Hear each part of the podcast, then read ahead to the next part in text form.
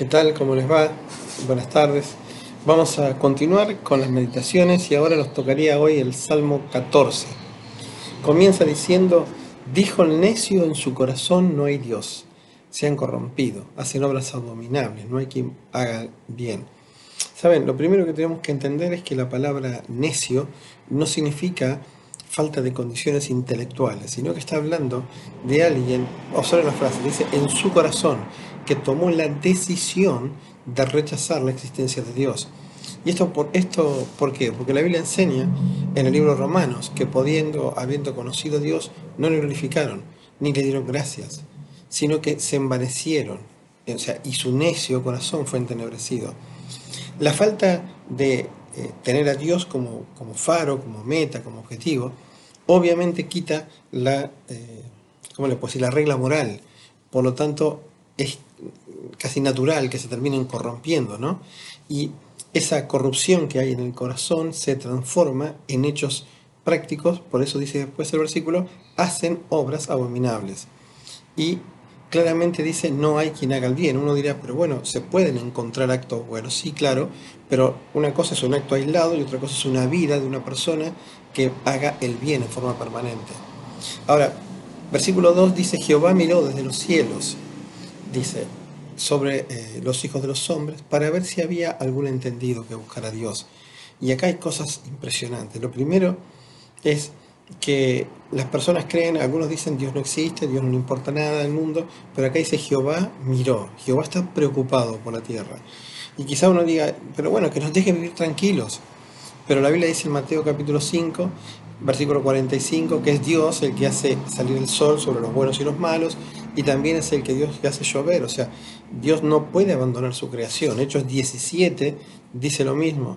Versículo 26 al 28, después léanlo. Desde los cielos era la primero que pasó. Dios examinó desde los cielos y tiempo después, dice la Biblia, en Lucas capítulo 1, que nos visitó, que vino a la tierra. ¿sí? Y sorprende lo que dice acá, ¿no? Porque dice, ¿qué es lo que trató de ver Dios en la tierra? Dice, escuchen esta frase, para ver si había algún entendido. Y es, increíble que diga, a ver si había algún. O sea, es como que Dios no, no, su expectativa no era encontrar una humanidad digna de él, pero por lo menos alguien que buscara a Dios. Y la frase entendido es que comprendiera el verdadero valor de las cosas, ¿no? Eh, dice Jeremías que la persona no se tiene que enorgullecer de su valentía, de su sabiduría o de sus riquezas, sino en entenderle. Dice eso Jeremías 9, 23 y 24. Y otro, otro detalle que quiero mostrarlos es dice que buscar a Dios es la búsqueda de Dios, es, Dios tratando de encontrar en la tierra personas que, tengan un corazón para Él. Y otra cosa que dice es que Dios no busca justos en la tierra porque sabe que no lo hay, pero lo que intenta es por lo menos que tengan el deseo de acercarse a Él para Él poder manifestarse y, Él mostrarse. Versículo 3 dice, todos se desviaron, esto es lo que ve Dios, todos se desviaron, dice Romanos capítulo 5, versículo 12 dice que el pecado entró por un hombre y por él se transmitió a todos. Por lo tanto, todos están lejos de Dios. Aún así han corrompido, o sea, no los corrompió Dios, no le pueden echar la culpa a Dios. Ellos mismos eh, se, se, autolastimaron. No hay quien haga lo bueno, no hay ni siquiera uno. Eh. Eh, y acá la frase abarca, el primero eran aquellos que decían ¿eh? no hay Dios. Ahora ya no incluye a todo el universo de las personas, ninguna. Versículo 4. Dice, no tienen discernimiento los que hacen iniquidad que devoran a mi pueblo. Dice, ¿cómo? Y el, salmista dice, ¿cómo puede ser que no comprendan ¿sí? que, su, que su actitud está equivocada y que ataquen, en el caso ahí el pueblo de Israel, y hablemos acá general al pueblo de Dios, la frase como si comieran panes es como decir, e, era algo habitual, normal comer pan, no era una comida especial, era algo natural. Entonces, dice, como si lo hicieran sin ningún problema. Pero, dice el versículo 5, dice, ellos temblaron de espanto. Dice, porque Dios está con la generación de los justos. En un momento a pesar de lo que digan, de que no creen que Dios no existe, todo lo que sea, en un momento toman conciencia de que Dios existe y obviamente está en la generación de los justos, con la generación de los justos, es que está en comunión con aquellos que realmente hacen justicia, y ellos se ven que están lejos de esto, y esto le produce terror. Del versículo 6 dice, del consejo del pobre se han burlado. Sería como decir, del pensamiento, de la forma de vida de aquel que es humilde para con Dios, esta gente se ríe. Pero dice, pero por más que se rían, Jehová es su esperanza.